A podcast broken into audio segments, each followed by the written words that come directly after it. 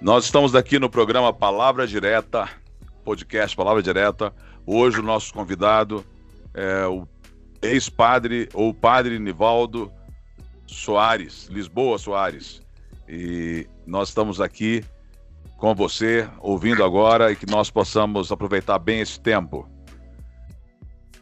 Padre Nivaldo, pastor Nivaldo, nós queremos ouvir um pouquinho como é que é essa história do senhor ter se tornado de padre a pastor.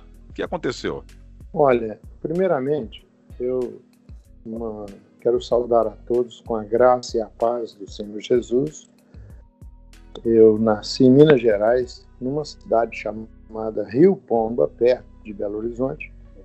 Fui católico a vida toda, até o dia em que Jesus mudou a minha história. Minha família tradicionalmente católica, a gente rezava o terço, frequentávamos a paróquia em que habitávamos, procissões, romarias, confissões. Aí Deus começou a me tocar desde criança. Um dia eu falei, mãe, Deus está me tocando no coração, está me chamando.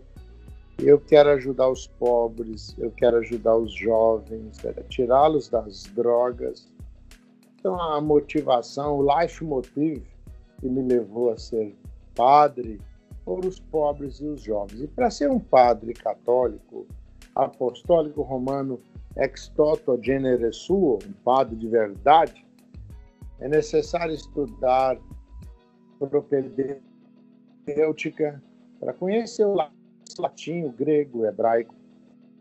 Depois qual... eu fiz um curso completo de filosofia depois fiz quatro anos de teologia. Mas me diga uma coisa, pastor, o padre, ah. né? Qual foi a reação da sua família quando o senhor disse que queria ser padre? A minha mãe foi contra. Ela não queria ter filho padre, não. Já pensou? E ela falou, não, tentou me desvencilhar da ideia, mas não teve jeito. Um dia eu fui a um baile de rock, de rock and roll, aquela época de Beatles, Rolling Stones, Janis Joplin, Jimi Hendrix, Woodstock. E ali é o som daquelas músicas do Pink Floyd, do Led Zeppelin, de Hard Day's Nights, Day Tripper, Satisfaction dos Beatles. Dá para ver que o senhor conhece mesmo. De rock Curte. eu entendo um pouquinho. Ah. Aí eu vi uns jovens lá usando maconha, cocaína, drogas, não existia crack naquela época. E aí o que aconteceu? Ainda veio no outro dia um vizinho nosso morrer de overdose, eu gostava demais dele. Aí falei, mãe, só não vai me impedir, não, só não vai me segurar, não. Eu vou ser um padre para ajudar os pobres e ajudar os jovens a tirá-los das drogas. E aí, aos meus 17 anos, eu terminei o segundo grau, antigamente a gente falava, eu terminei o, o, o, o científico, e fiz também ciências contábeis, então a contabilidade. Escola técnica?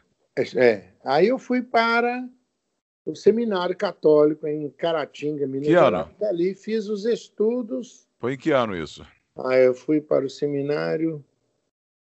19... Foi em 1900. Peraí, pastor, calma. Fui para o seminário em 1981. Então nós fomos para o seminário no mesmo ano, porque eu fui para o seminário em 81. Então por isso que nós somos, nós somos aliançados, uai. Só que eu fui para um seminário de uma igreja reformada, né? O senhor foi para o seminário romano e eu fui para o seminário chamado Rebelde. Eclésia, refor... Eclésia reformada sempre é reformada. É. Mas aí, então, o senhor está entendendo? Aí eu estudei, fui ordenado padre, fiquei encardinado ligado à Diocese de Governador Valadares.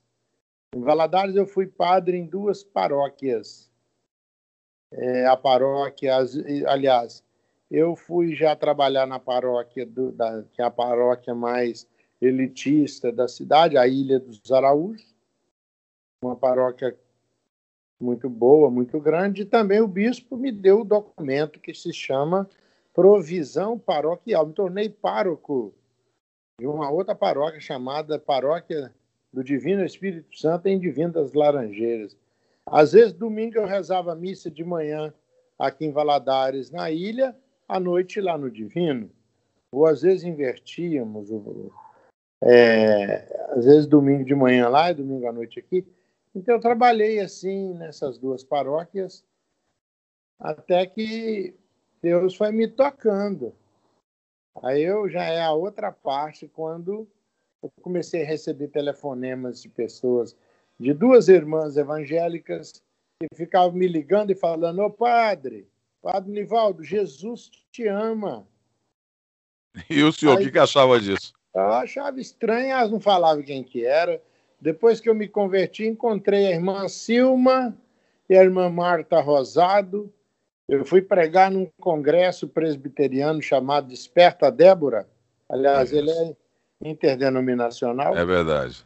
E aí lá encontro as irmãzinhas e ela falou: irmão, éramos nós duas que te telefonávamos lá na missa, lá na paróquia do Senhor, para falar: Jesus te ama. Aí até que nós ficamos sabendo que o senhor se converteu. Então, quando a pessoa fala com amor, com autoridade para alguém, Jesus te ama, pode trazer um impacto até espiritual, não vou dizer só psicológico, não. Às vezes as pessoas ficam achando, ah, é porque é padre, ou porque até pastor, né? Pastor que. Eu já conheci pastor que não era convertido. Uma vez eu perguntei para um pastor, me conta a história da tua conversão, a tua experiência de salvação em Cristo Jesus. Ele falou, não, eu já nasci, já nasci cristão. Mas como é que o senhor já nasceu cristão? Não, meus pais já eram, já eram crentes, eu também já nasci crente. Eu falei, não, mas o senhor me conta a sua experiência. E ele não tinha experiência para contar. Falei, rapaz, você precisa se converter. E ele ficou bravo comigo, ficou muito é. bravo. Porque ele disse que já tinha nascido convertido, né? Aí, pastor, o que aconteceu depois foi que então Deus usou aquelas irmãs, usou uma, uma outra irmã lá da minha paróquia, a irmã Geralda, da Maranata, que também falou-me de Jesus. Tinha duas irmãs em Valadares também que viviam orando por mim nos montes. A irmã Gessemi Duarte e a irmã, Marta, é, a irmã Estela Machado. Eram mulheres que viviam nos montes, orando na, na, na, no meio das, dos matos, aí, pedindo Jesus, salve o Padre Nivaldo, Jesus. Depois aí, finalmente, veio a minha conversão. É, eu saí da Igreja Católica no, já na primeira parte do ano 2000, não, 1987. Mas foi no final de 86 que o meu carro quebrou e ao levá-lo para consertar na Ilha dos Araújos, aqui em Valadares, eu encontrei um irmão muito humilde, o irmão Arsênio Batista Mendonça, da Igreja Presbiteriana do Brasil, eu brinquei com ele lá na oficina mecânica, falei com ele, ô irmão, vai lá assistir minha missa. E o que aconteceu? Ele falou, mas eu sou crente. Falei, o senhor, vocês... fez, o senhor fez para provocar ele, né? É. Aí ele falou assim, eu falei com ele, mas irmão, vocês evangélicos, vocês vivem convidando meus católicos para irem às suas igrejas. Então vai lá na minha, minha missa domingo, que eu vou deixar o senhor falar de Jesus para os católicos. E na hora que eu estava saindo, eu falei, sabe, pastor Luiz Carlos? Eu falei com ele, ô irmão, prega para mim sobre dízimo. Eu estou precisando de dinheiro para acabar de fazer a igreja católica. Eu estava apertado porque eu tinha mandado as janelas virem dos Estados Unidos, da Flórida, pigmentação da Alemanha, porque eram empresas que tinha essa, esses trabalhos com igrejas, mas havia uma filial em São Paulo, em Itu. E eu precisando de dinheiro apertado, falei, prega sobre dízimo, porque antigamente na Igreja Católica não havia pastoral do dízimo. Hoje a Igreja Católica prega o dízimo também, de uma maneira. O que, o que, o que é pastoral do dízimo, para quem está ouvindo e não é católico ah, entender? Pastoral do dízimo, por exemplo, a Igreja Católica tem a pastoral carcerária, que trabalha só com os presos, né? Certo. A pastoral da infância, a pastoral da juventude, a pastoral do idoso, a pastoral dos drogadependentes.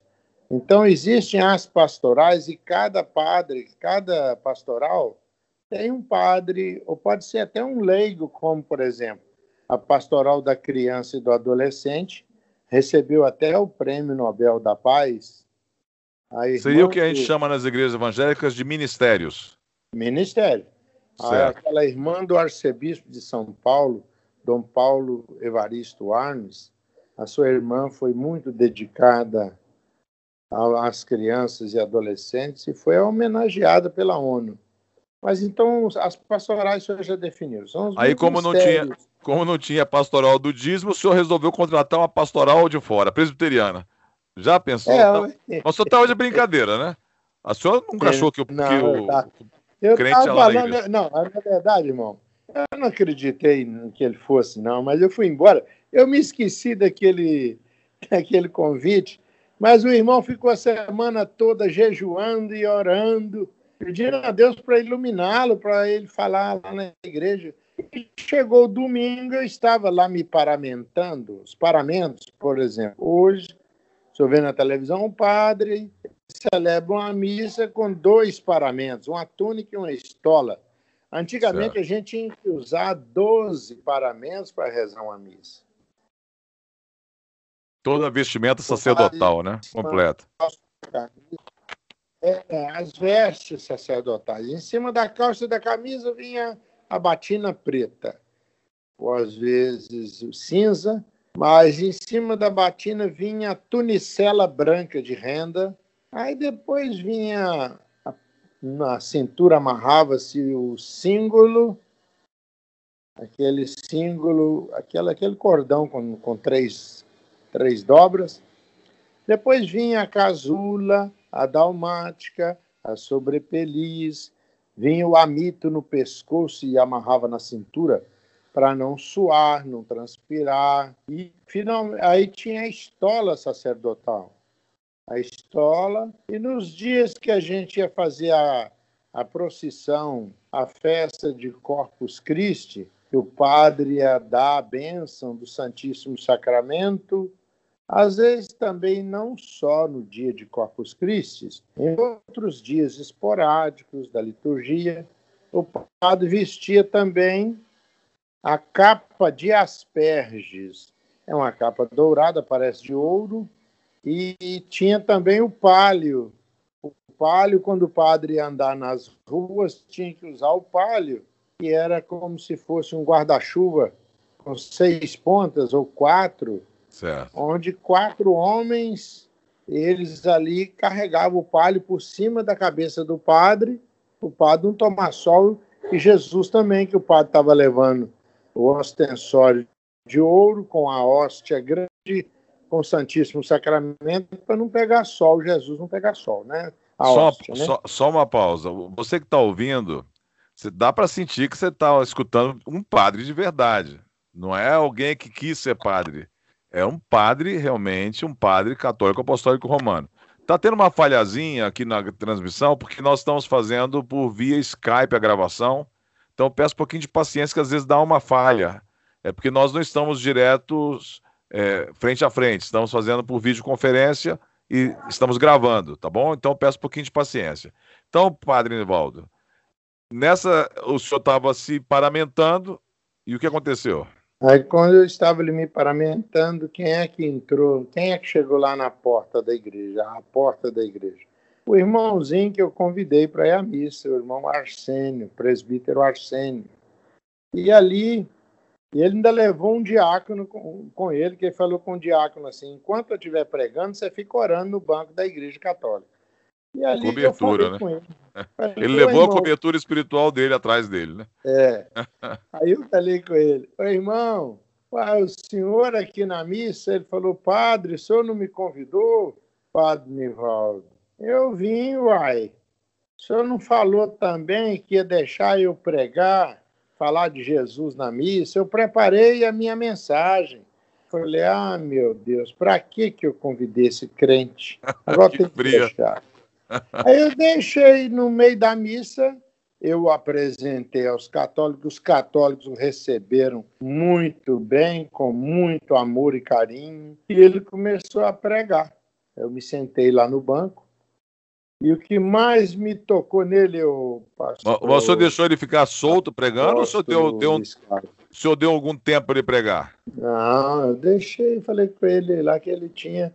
A pregação do padre vai sempre meia hora. Então, eu passei a oportunidade para ele, até expliquei para o povo que antes de 1964, antes do Concílio Vaticano II, era impossível um evangélico, um pastor, pregar no altar da Igreja Católica. É verdade. Mas houve alguns documentos do Vaticano, primeiro a Lumen Gentium, depois a, a Gaudium et Spes, é tudo em latim. A igreja reconheceu que existem cristãos fora Esse... da Igreja Católica Apostólica Romana. Aí reconheceu.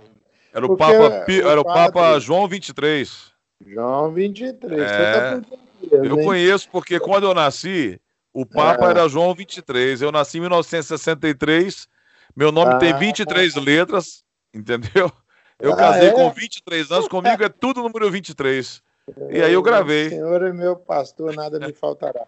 Exatamente. Então era o Papa João 23 o Papa João XXIII que iniciou o Concílio Vaticano II e o Papa Paulo VI, Papa João XXVI, João XXIII se chamava João é, Angelo Roncalli, italiano.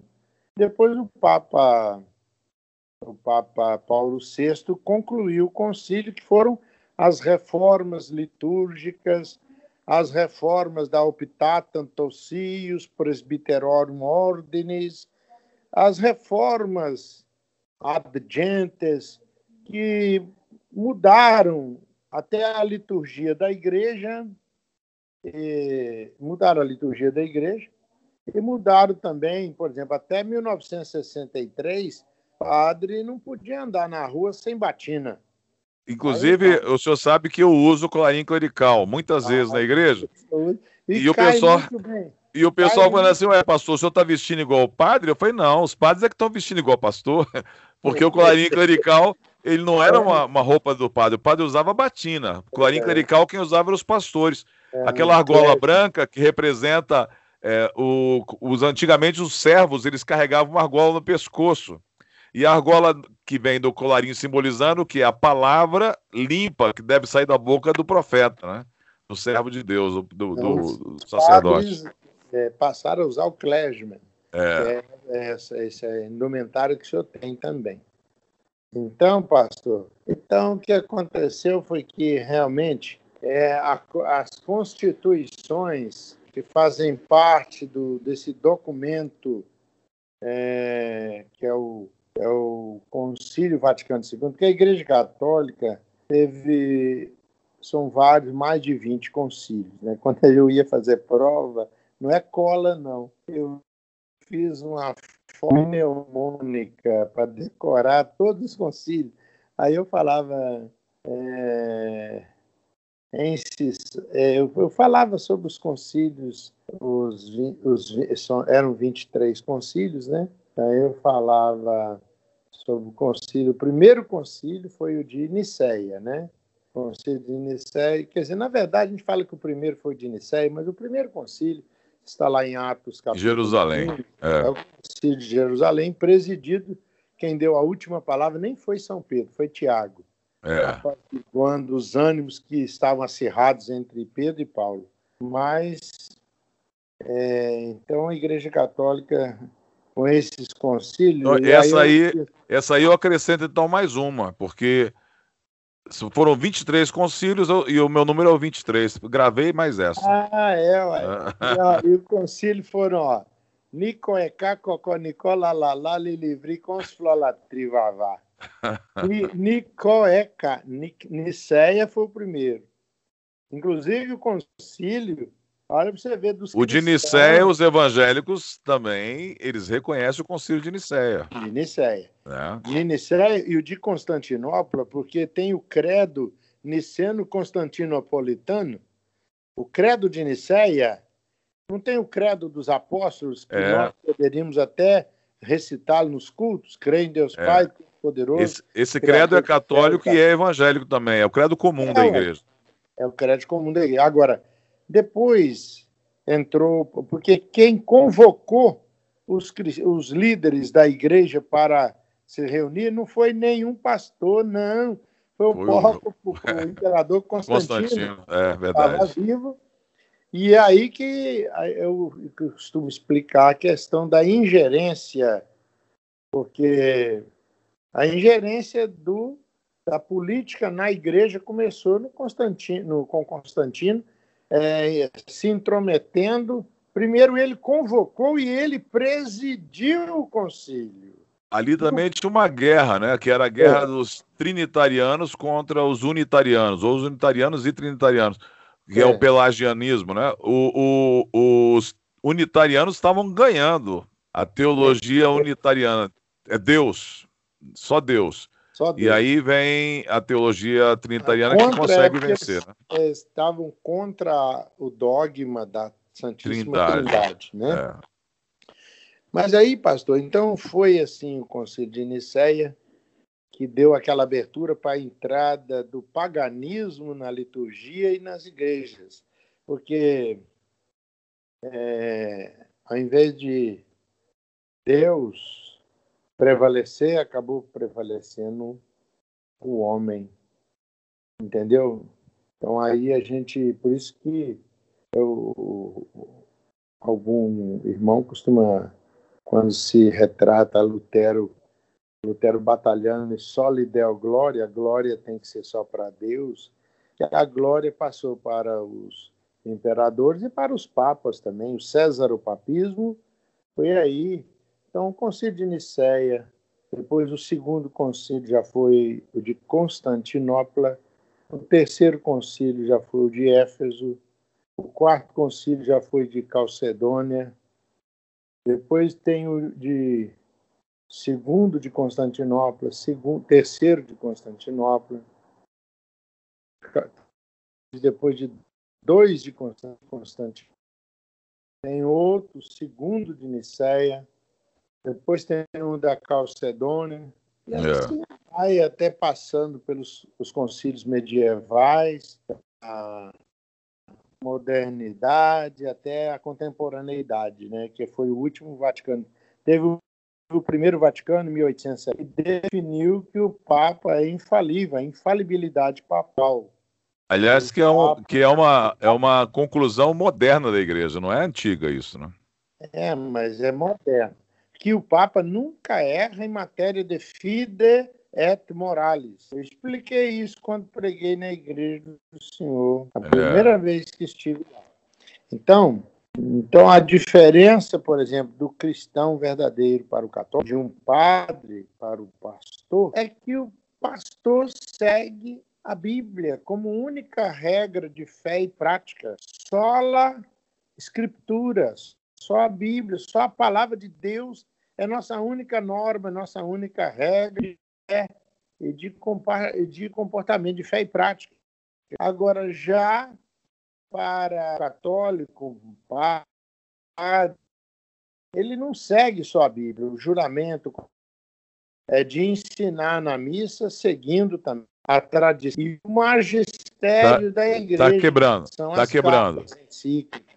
Está quebrando. Só para colocar aqui, na missa ele segue as encíclicas. O católico, o compromisso do padre é ensinar para o povo na missa, mas não é seguindo a Bíblia somente. Nós, como única regra, norma de fé e prática, de fé e moral, de fide moral, a segue e dá a mesma importância à tradição do que à própria Bíblia. Bíblia palavra de Deus. Mas então o padre e o católico segue a Bíblia e o magistério da igreja. Tá, tá, pode continuar? Pode. A Bíblia, o magistério da igreja, com todas aquelas resoluções, Bíblia, as tradições. A tradição, e a tradição da igreja. Da igreja. É o que, é o magistério da igreja? O magistério da igreja, todas as encíclicas, todos os dogmas que o Papa, todos os dogmas promulgados que o Papa definiu, decretou, ninguém pode ir contra, é uma verdade de fé. E eu fiz até uma lista outro dia. Está é quebrando. Um Mas aí, o crente então entrou na sua igreja e então, pregou. Então, o padre, a, a obediência do padre, a fidelidade dele não é só as escrituras, é também certo. ao magistério. E eu, como padre, ensinava na missa de um erro. Eu ensinava 40 distorções da Bíblia, 40 coisas erradas, porque estava obedecendo à tradição e ao magistério da igreja. Por exemplo, eu ensinava na missa os mandamentos de Deus errado. Eu certo. falava, primeiro mandamento, amar a Deus sobre todas as coisas. Segundo mandamento, não tomar seu santo nome em vão. E não tomar seu santo nome em vão não é o segundo mandamento, é o terceiro. É. Eu ensinava errado, porque o segundo mandamento é não fazer imagem, não ajoelhar para a imagem, não fazer procissão com a imagem, Isaías 45. E eu tinha aquele costume, aquela devoção popular. Por isso que eu falo, você que é católico, não faça como um pastor que chutou uma imagem da Senhora Aparecida na televisão. Se você entrar na casa de uma pessoa católica que estiver cheia de imagens, nós temos que respeitar, falar de Jesus. Depois que a pessoa se arrepender dos pecados, aceitar Jesus como seu Salvador e Senhor, aí a gente pode explicar porque, por exemplo, eu rezava missa, missa de sétimo dia, missa para tirar as almas, porque a Bíblia fala que não adianta rezar para quem já morreu. A Bíblia fala que não, não existe purgatório. Eu gostaria, se alguém tem a Bíblia católica ou evangélica, ou em, latim, que é a Bíblia vulgar, ou em grego, que é a, a Bíblia Septuaginta, ou Bíblia dos 70, a do latim cortou, é a Vulgata, né?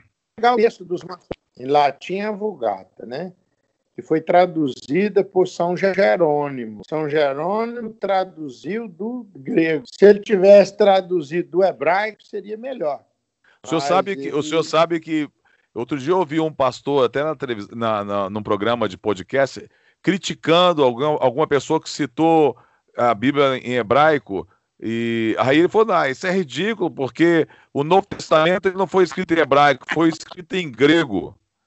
Aí eu pensei: ridículo é esse camarada achar essa bobagem. Porque a língua comum dos, dos judeus era o, era o aramaico, e a língua que eles usavam no cotidiano religioso, o hebraico.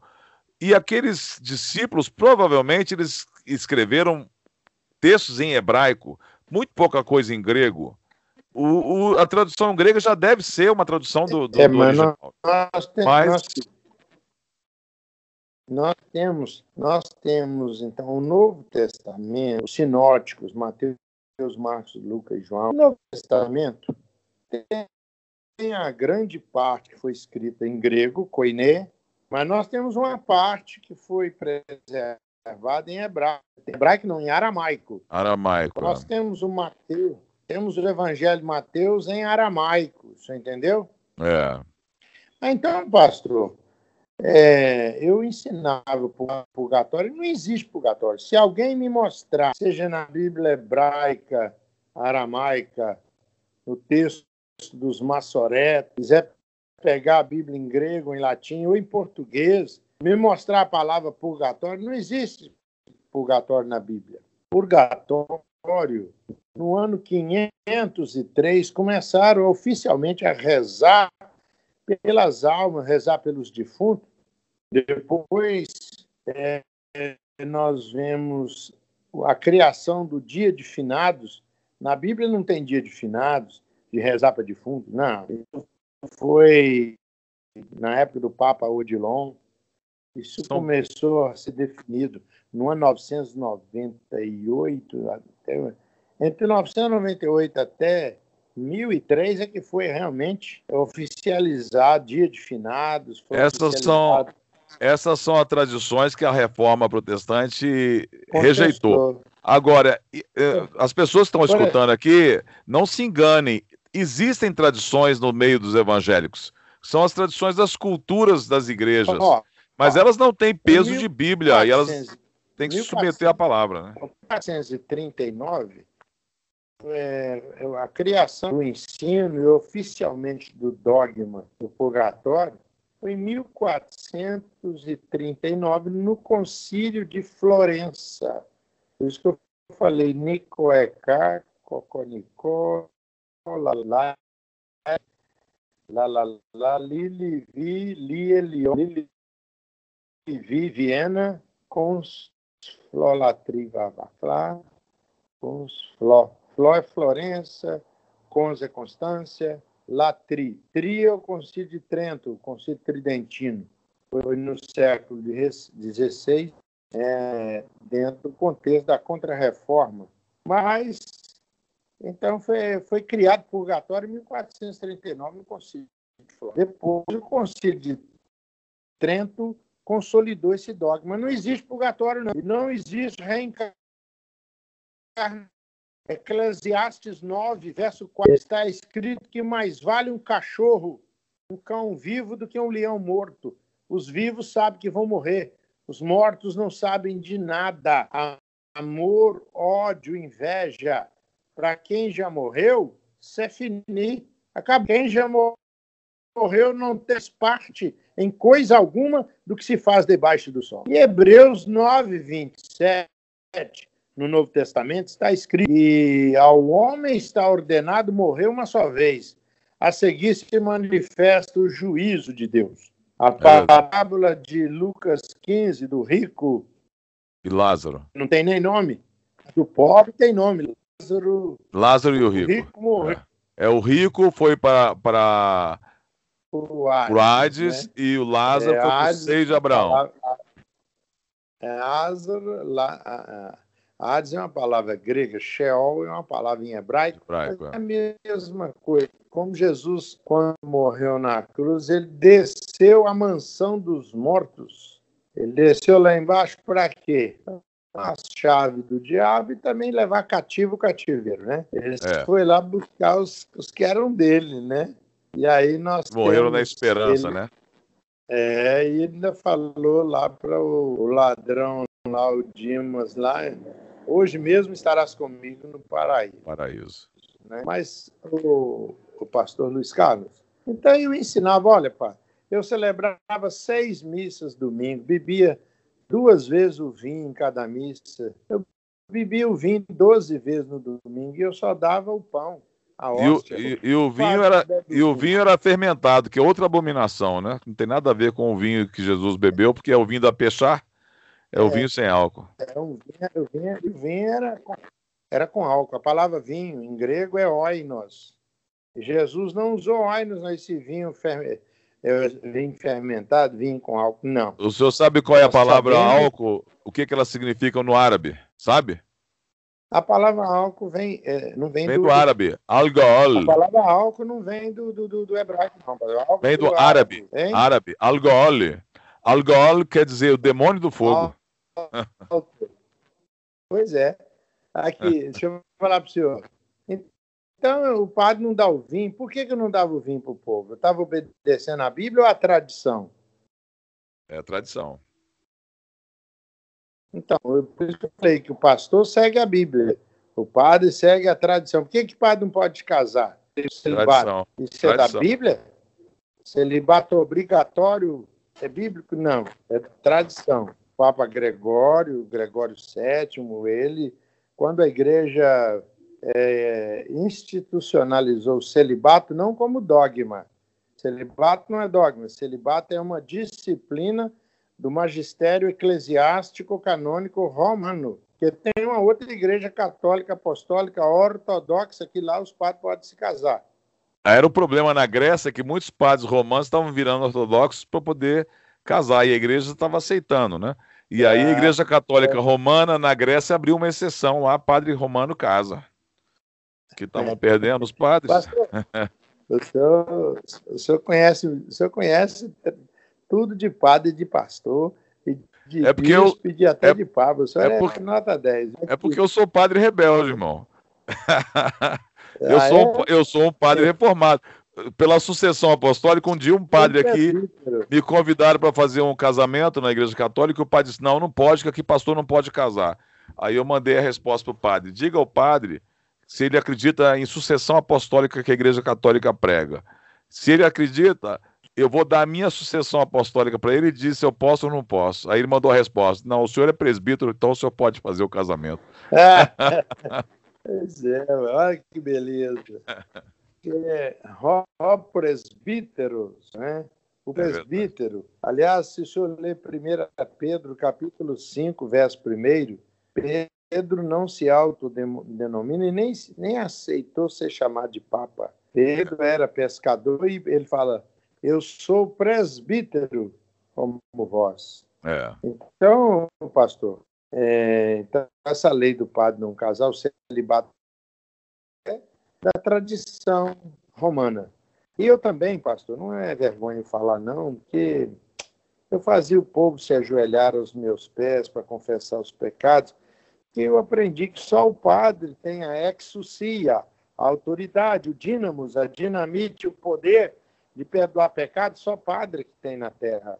E a Bíblia nos mostra que não é padre, não é pastor, é o sangue de Jesus, Jesus. Cristo, Yeshua Mashiach. Aleluia. Purifica de todo pecado e nos livre a nós e nossos familiares, nossos filhos, de todo mal. Pastor, eu estou assim, querendo dizer para o senhor que eu ensinava essas. Não vai terminar tudo, coisa erradas que eu ensino. Os dogmas, a dogmática que um padre tem que estudar, tem muita coisa ali que precisa ser reformado, ser, ou melhor, restaurado. E a igreja é agora não está precisando de, de reforma, não. É de uma restauração profunda, não só a católica, mas das evangélicas. É verdade. Está tendo hoje é pregado um falso evangelho nos púlpitos. É o evangelho da autoajuda, o evangelho do, do, Deus que tudo faz e eu tudo posso fazer sem ter responsabilidade nenhuma. É o Deus que me agrada. É o Deus que me serve. Não é a pregação não é essa. Senhor, seja feita a tua vontade aqui na terra como é no céu. Hoje não, estão pregando é ao contrário. Né? Seja feita a minha vontade aqui na terra, Senhor, que o Senhor é obrigado a cumprir do céu. Está invertido é a pregação de muitos pastores. É a heresia, né? Heresia, lamentável. O pastor, a igreja primitiva, logo já nos primeiros séculos, ela teve desvios espirituais, ela teve desvios morais, e principalmente a igreja primitiva teve também desvios é, teológicos. O senhor citou o arianismo, o, semi, o pelagianismo, o senhor citou aí a questão trinitariana, a questão é, dos, do, do, do, das heresias que surgiram. Deixa eu ver que quem estuda a patrística e a patrologia da igreja, os santos padres, vê homens cristãos como Inácio de Antioquia, como Clemente de Alexandria, Pápias, vê assim, homens que deram a vida, morreram mártires, como está lá em Hebreus capítulo 11. E hoje a gente vê pastores que não se preocupam, são falsos pastores. Por isso, Jeremias 23 fala que Deus vai levantar pastores segundo o seu coração. É verdade. pastorear o rebanho, porque muitos estão querendo só mesmo o seu bem-estar, querendo cuidar do seu próprio ventre, e para isso ensinam doutrinas ensinam realmente é, algo que a Bíblia fala que nos últimos dias muitos não suportarão a sã doutrina. Pregam então, aquilo que não vai ofender o ouvido do ouvinte, é. como faziam os falsos profetas, né, que profetizavam aquilo que os reis e os poderosos queriam ouvir, não o que Deus estava falando. infelizmente, esse problema é antes de Cristo e depois de Cristo, irmãos, que é o problema do homem, né? O homem desviado de Deus. Pastores, padres, sacerdotes falsos, né? Fazendo a casa de Deus casa de comércio. Aí aparece um irmão, um Arsênio na vida do, do padre. É, agora eu vou terminar. E aí? Dizendo o seguinte: o crente foi lá na missa, graças a Deus, E eu deixei ele pregar na missa. Já falei com ele, falei para o povo, falei, eu estou deixando ele pregar por causa das orientações do Vaticano II e das orientações pastorais das não só das encíclicas papais, mas das pastorais. Então, irmão, ele começou a pregar, ele abriu a Bíblia no Evangelho de São João, capítulo 8, verso 32 a 36. E olha, aquele crente lá na missa começou a pregar: E conhecereis a verdade, e a verdade vos libertará. Se, pois, o Filho vos libertar, verdadeiramente sereis livres. E olha, irmão, glorificado, exaltado seja o nome do Senhor.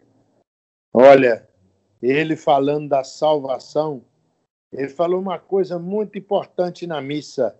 Eu aprendi isso na soteriologia e eu ensinava que a salvação é pelas obras que depois que a pessoa morre, o padre ainda vai rezar a missa para salvar as almas do purgatório. E ele, a primeira coisa que ele falou no altar, ele falou: Olha, a salvação não é pelas obras, a salvação é pela graça, por meio da fé. E o que é a graça de Deus? Graça é o que, pastor Luiz Carlos? É um dom imerecido, né? É uma dádiva é não merecida. É um favor Deus. não merecido. Favor. E ele começou a falar dessa graça maravilhosa de Deus. E ele terminou, pastor, ele falou uma coisa muito importante, que quem não tem o seu nome escrito no livro da vida vai ser jogado no lago de fogo e de enxofre, com a besta, o anticristo e o falso profeta. Eu falei, uai, eu sou padre. Eu ainda não tenho certeza do meu nome está escrito lá no céu, no livro da vida. Então eu vou para o lago de fogo. Aí ele falou lá, calma, gente, calma. Apocalipse 3,20 está escrito: Eis que estou à porta e bato. Se alguém ouvir a minha voz, se alguém abrir, eu entrarei, cearei com ele e ele comigo. E aí ele, ele arrematou ele arrematou falando o seguinte: quem quer ir para o céu, quem quer ter a certeza da sua salvação, a segurança, está seguro, a segurança de vida eterna, ele falou: é só fazer três coisas. Todo mundo prestou atenção. Ele falou: primeiro, arrepender-se dos pecados, conforme está lá em Atos 3, verso 19 a 21. Segunda coisa, ele falou, é crer e abrir o coração, e se entregar para Jesus e aceitar a Jesus como seu único Salvador e Senhor. Lá em João 3,36, quem crê no Filho tem a vida eterna. Também no capítulo 5, verso 24 e 25 de João. E ele falou também, deixou bem claro, o que está escrito em, no prólogo de João, onde ali está escrito bem claramente no verso 11 e 12, que Jesus veio, veio para o que era seu, nasceu da Virgem Maria, padeceu sob Pôncio Pilatos, ele veio para o que era seu, mas os seus não, não receberam. receberam. Mataram-no na cruz. Mas a todos que o receberam, os que creem no seu nome, ele deu o poder de se tornarem filhos de Deus. E foi ali, pastor Luiz Carlos, desculpe, naquele momento, ele perguntou ali na missa, a igreja lotada domingo à noite, ele perguntou: quem nesta missa que crê de coração no Senhor Jesus Cristo? E quer agora, nesta noite, quer agora, com humildade, com sinceridade, receber. Quem quer aceitar a Jesus, só Jesus, como seu único Salvador e Senhor, fica em pé, levante a mão e ore comigo. Ô, irmão, muitos católicos chorando se levantaram com as mãos erguidas, Glória a Deus. se entregando a Jesus. E eu, caro padre, o Espírito Santo me tocou quando eu vi. Eu dei um pulo. eu me levantei ali de batina e tudo, e levantei as mãos. Falei, Glória a Deus. Irmão, eu também quero aceitar Jesus. Levantei minhas mãos ali, me entregando a Jesus. Quando ele olhou e viu até o padre com a mão levantada, ele falou: Quem está tomando essa decisão de coração, saia do seu lugar e venha aqui embaixo, aqui para frente. Quando eu desci do altar, eu não fui o primeiro. Muita gente correu na minha frente para aceitar a Jesus. E ali, quando eu desci comigo, quase 200 católicos naquele dia se entregaram a Jesus. Aleluia. Divino, Pomaroli. Eu vou dizer para o senhor, naquele dia, eu e com quase 200 pessoas nos rendemos a Jesus. Porque acreditar em Jesus, muitos creem. Até o diabo. Até o diabo crê e estremece, mas não obedece. É. Então, eu falei, não, agora eu quero ensinar para o povo, não mais seguindo a tradição, porque eu vi lá na Bíblia Marcos 7, de 1 a 14, e eu vi Mateus 15, de 1 a 15. Jesus bravo, porque os judeus estavam deixando a palavra de Deus trocando, ele falou: vocês estão anulando a minha palavra por causa das vossas tradições. Você vê que é o mesmo problema? O mesmo problema. O judaísmo ele se desvia para a tradição, a igreja vai se desviar também para a tradição, e esquecendo que a palavra de Deus é que tem que prevalecer. Só que é o tem mesmo uma problema. coisa, pastor. Eu me converti, eu não fui o primeiro padre a deixar a batina, a aceitar a Jesus, me tornar cristão evangélico. Não. A Bíblia fala que muitos padres aceitaram Jesus desde os dias da Páscoa, primeira Páscoa cristã. Está escrito em Atos dos Apóstolos, capítulo 6, no verso 7, que grande parte dos sacerdotes se entregaram a Jesus, obedeciam à fé. Naquele, naquele capítulo que fala da instituição dos diáconos, inclusive de Estevão, que foi rejeitado e apedrejado, o protomarte do cristianismo.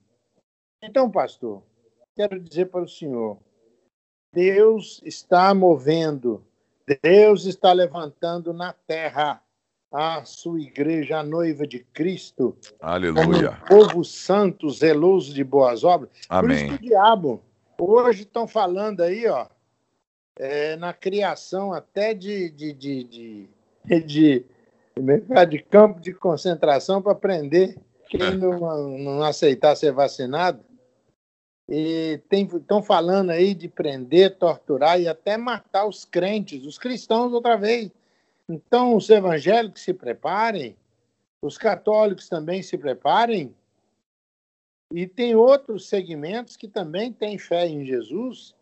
Então, quem é cristão de verdade, se preparem, porque não vai ser só na China, na Rússia, nos países islâmicos. No Brasil, estão querendo já perseguir, que vão tentar impedir a propagação do evangelho. Mas estou vendo meu violão ali, vontade de cantar um hino. Que o evangelho é poder de Deus, mas não pode não, né? Pode, pode cantar sim. Enquanto o senhor vai pegando o violão ali, nós vamos é, aproveitar para dizer aqui, o pastor Nivaldo, porque o pastor, depois de ser padre, ele foi recepcionado pela Wagner. Igreja Batista, né, como pastor, Wagner, uns anos depois. E ele já há mais de 30 anos como pastor evangélico. pega o violão. Ele prega, ele prega a palavra nas igrejas para onde ele é convidado e nos locais onde ele pode pregar. Então, se você que está ouvindo quiser, ele vai deixar aqui o telefone, o endereço, o contato dele, para que ele seja convidado a pregar na igreja católica, na igreja evangélica, ou em lugar que não é nem igreja, é só mandar o convite. Ele vai com prazer. Ó, irmão, meu telefone, se quiser ligar para mim, É, é, Minas Gerais, é o código 31 99652 9690, ó. 99652 9690. E o código é 31. Governador Valadares. Eu moro em Valadares. Valadares é 33. Mas o meu número é de Belo Horizonte. Ah, eu tá comprei ótimo. o chip de lá e tá, muito, tá indo muito bem. Inclusive, pastor, eu gravei um CD, DVD, eu tenho um material meu. Depois, se o senhor sentir liberdade de falar que quem quiser adquirir, telefona para mim que eu mando pelo correio, porque eu não tenho salário, não sou aposentado, eu vivo pela fé para o mundo afora. Já cortei no Rondônia, de Cacoal, Rolim de Moura, Pimenta Bueno, Presidente Médici, Jaru, Jauru, Ariquemes, Ji-Paraná, Coroado, lá no, nas regiões do Pará, desde Parauapebas, Canaã dos Carajás, até lá no Eldorado dos Carajás, ali em, ali na Serra Pelada, em, me chama, meu Deus do céu. É, eu preguei ali na cidade de Paraí, não vou lembrar o nome. Ali eu preguei na, na Serra Pelada, mais de 4 mil garimpeiros ouviram meu testemunho, mais de 600 aceitaram Jesus. Eu falei, vocês querem só o ouro? Vocês não querem o dono do ouro e da prata? Não, gente. Vocês não querem o filho dele, Jesus, como seu único Salvador e Senhor, Yeshua HaMashiach? Mais de 600 mãos chorando. Aleluia. Glória a Deus. E tinha uns homens bravos, com a espingarda, com revólver, querendo aprontar uma confusão. Aí o presidente do sindicato, ou melhor, da Comigasp, Cooperativa dos Garimpeiros da Serra Pelada, falou assim: Ô, gente, chama o padre aqui, por favor, para acalmar os nervos, né? E ele falou: Padre, você tem uma hora e meia para você cantar, pregar, para acalmar aqui a confusão, porque tinha ido o, o diretor, como é que fala? O ministro das Minas e Energias, é, o ministro lá do, do, do Maranhão, Edson, Edson Lobão, estava indo lá porque a Serra Pelada funcionou aqueles anos todos, não tinha nem documento, nem alvará de pesquisa, não tinha, ou melhor, não tinha alvará de lavra. Foi naquele dia que o Edson Lobão foi levar o alvará de lavra, porque as empresas estrangeiras estavam ali para assumir, para, para ficar sendo dona do, do, do, garimpo do ouro da Serra Pelada. Aí, entraram, Aí o povo estava revoltado, né? Um grupo de garimpeiros revoltados, porque também há um ouro que está guardado até hoje, mas é, é, é, uma quantidade grande de ouro na, na Caixa Econômica Federal, que é para dividir com todos os garimpeiros que trabalhavam na Serra Pelada. E a cooperativa e o sindicato estavam querendo dar o dinheiro só para quem tinha carteirinha do sindicato, carteirinha lá da cooperativa. Ah. Eu sei que tinha mais de 10 mil que não tinha carteirinha, mas eram garimpeiros do início. Então, eles estavam revoltados, queriam a porcentagem que as empresas iam dar para os garimpeiros. Mas você sabe como é que o mundo funciona, mas o é. importante é que mais de 600 chorando aceitaram Jesus, abaixaram as armas e o resto da reunião com o Major Curió, a cidade lá onde tem um garimpo chama Curionópolis. Major Curió, aqueles que eles acusam muito de truculência, é, mas se não fosse ele, teria sido pior lá no garimpo. Mas é questão da guerrilha do Araguaia, né? Mas é. o certo, o, o, irmão pastor Luiz Carlos, é que eu já cortei o Rondônia, o Roraima. Tem gente que não sabe onde fica Pacaraima, o Iramutã, onde fica os índios Macuxis, onde fica também ali em Boa Vista, a capital, eu fui convidado para pregar na igreja ali da capital de Boa Vista. Comecei pregando na Quadrangular, depois na Batista, na Presbiteriana, na Assembleia de Deus da, da Missão, da CGADB. E assim eu vivo, eu vivo, pastor, pregando. Pelo Brasil Sim. todo, do, Oia, do Oiapoque ao Chuí, todo lado. Norte, sul, leste, oeste, eu com a minha esposa. Nós, quantas vezes a gente sem dinheiro que eu não tenho salário, pastor?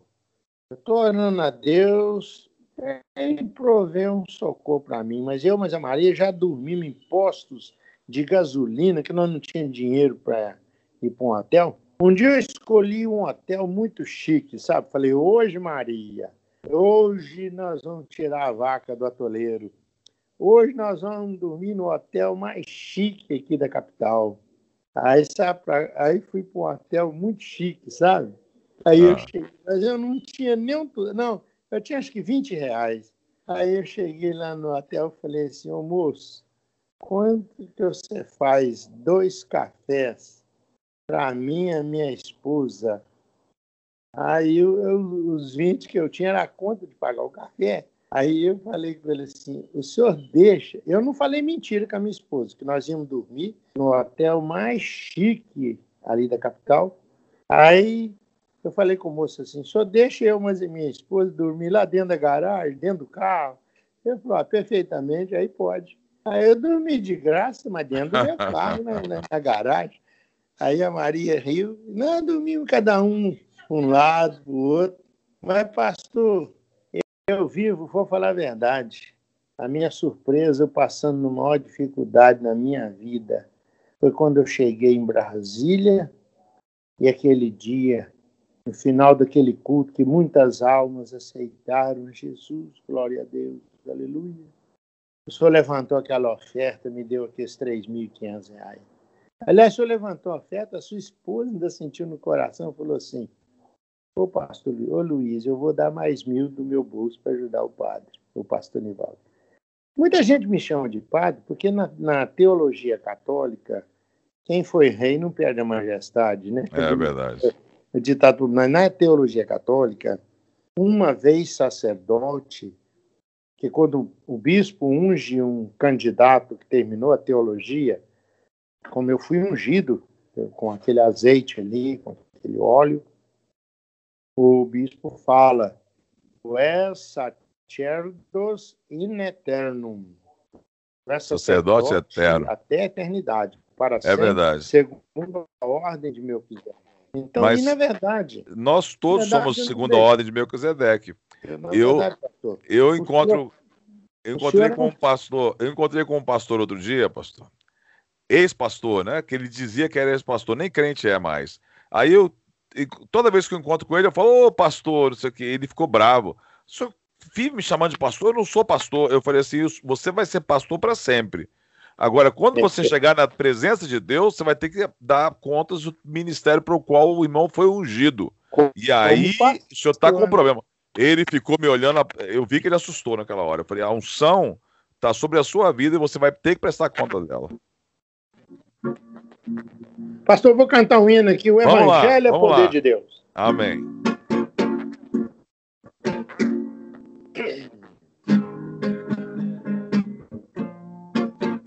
No início desta obra santa, houve lutas e perseguições. Muitas Bíblias foram queimadas, encerraram os crentes na prisão. João Batista fora degolado, apedrejado, Estevão morreu, mas a igreja marcha triunfante, porque o evangelho é poder de Deus.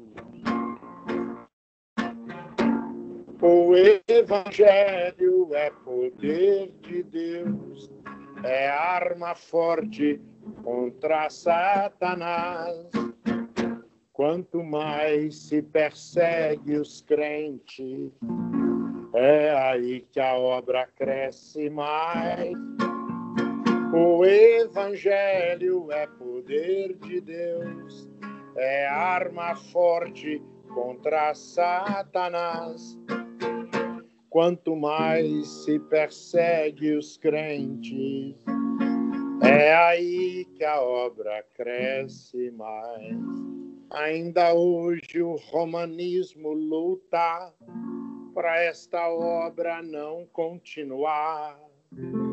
Mas a porta que Deus abriu, nenhum homem poderá fechar. Muitos padres já deixaram a batina e a Jesus se converteram, abandonaram o romanismo e pregam o evangelho que é poder de Deus. O evangelho é poder de Deus, é arma forte contra Satanás. Quanto mais se persegue os crentes, é aí que a obra cresce mais. O Evangelho é poder de Deus, é arma forte contra Satanás. Quanto mais se persegue os crentes, é aí que a obra cresce mais. É verdade, é verdade. igreja lá Aquele dia eu cantei a música do cemitério, né? Ah, Fala ah, que depois do cemitério, casa é mais sério. Hoje eu não vou cantar o cemitério, não. Nós estamos comemorando a Páscoa ainda.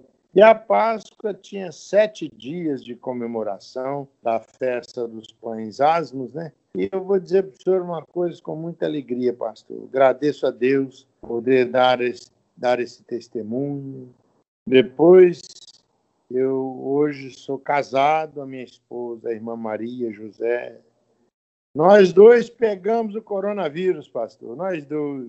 Nós três, que eu também peguei. Aliás, eu, minha esposa, pegou, meus filhos. Ela pegou antes de mim.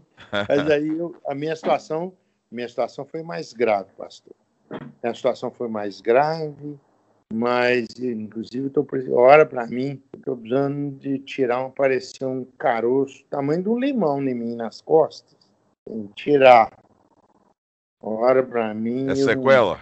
Eu... Não, pastor. O trem aqui, eu tenho, eu tenho sentido muita tonteira, sentido assim, um formigamento, uma dormência que não quer acabar. Mas lá no dor de cabeça, anteontem para ontem, estava forte. Mas é, eu só que eu para fazer esse tratamento, estou passando um apertozinho, Unimed atrasada, tem que acertar as coisas, mas Jesus vai prover tudo para mim, em nome de Jesus, porque aquele dia foi o Senhor que foi usado por Deus e a igreja de Nazareno, de Nazareno, para me dar aquele socorro. E depois o Senhor, mais aqueles doze irmãos, me ajudaram. Oh, Jesus, recompense vocês pagar o restinho da, da minha casa, da minha casinha, graças a Deus. Eu louvo o Senhor por cada um deles. Amém. Que o Senhor, que Deus possa prosperar. Amém. Recompensar pela paciência comigo, que não é fácil. Entendeu? A minha esposa estava triste que eu peguei coronavírus e eu, ela não sabia onde é que eu estava, não. Eu só contei para ela depois de oito dias que eu estava no hospital. Aí eu liguei que eu não queria que ela preocupasse. E também eu estava fora de casa já, pregando, fazendo a obra, que eu, eu corto não é só o Rondônia, Roraima e o Amazonas. Eu estava há pouco tempo lá em Manaus, pregando lá na Igreja Batista, lá. Eu vi rodando, pastor, o Paraná, o Santa Catarina, o Rio Grande do Sul, depois de Porto Alegre, Camaquã. Inclusive, foram, foi um cara me matar. Teve uma cidade que eu ia pregar e eu passei mal. Tive que mandar um outro no meu lugar foi o evangelista, o irmão, meu Deus do céu, é, irmão, irmão Carlos. O Carlos do Rio de Janeiro, de Bangu, foi me representar. Quando ele estava pregando, entrou um homem armado com um revólver e falou assim: Faz a sua última oração, seu padre, que agora você vai morrer. o cara... Aí o Carlos já foi traficante, acostumado assim a ter fuzil, bazuca na cara, né? O Carlos, com a maior tranquilidade, falou: rapaz, eu não sou o padre, não. O padre ficou doente, eu vim no lugar dele. Não me mata, não, que eu tenho quatro filhos, rapaz. Então, você acredita que o Carlos não morreu ali? Olha que mistério. Salvou minha vida. Mas quando ele voltou para a casa dele, que ele morava lá em Bangu, uns 10, 12 dias depois que ele quase morreu e não morreu no culto, passaram dois motoqueiros. Um conheceu ele, que era da companheiro da época do, do crime, da, da bandidagem, e ele tinha uma dívida daquela época com aquele cara, mas Deus protegeu durante 10 anos, mais de 10 anos. Aí o cara voltou e descarregou uma 9 milímetros na cabeça dele, morreu na, na frente da esposa e dos filhos, vindo da igreja. Que Mas coisa. é assim mesmo. Pastor, eu vou, eu vou orar pelo irmão agora e vou orar também por todos os nossos ouvintes que estiverem com Covid, que Deus traga cura e também aqueles que estão ainda aguardando a vacina, que Deus possa estar protegendo. Foi um prazer muito grande estar com o irmão. Viu, pastor, pastor Deus abençoe. Oi. Repetindo o telefone, que é o Pode repetir. 31 de Minas Gerais, e 99652 9690 99652 9690 porque às vezes alguém quer comprar meu disco, se alguém puder comprar um de cada um, eu tenho meu CD do meu testemunho, tenho um das músicas que eu toco. Tá ótimo. Tem, tem esses CDs meu já estará me ajudando a juntar o que eu preciso para fazer minha, minha vitória. Mas tá o importante bom. é isso. Mas eu quero pedir orações de todos. Eu quero me recuperar totalmente, voltar a viajar e pregar o Santo Evangelho para o Brasil. Amém. Pode orar, Amém. Então, Santo Deus e Pai Celestial, nós colocamos na tua presença agora a vida do pastor Nivaldo, da Maria, a família dele, também todos os ouvintes que hoje estão precisando da recuperação completa, a cura completa dessa, dessa epidemia do Covid-19 e também outras doenças, que o Senhor possa manifestar e liberar milagres de cura nessa hora.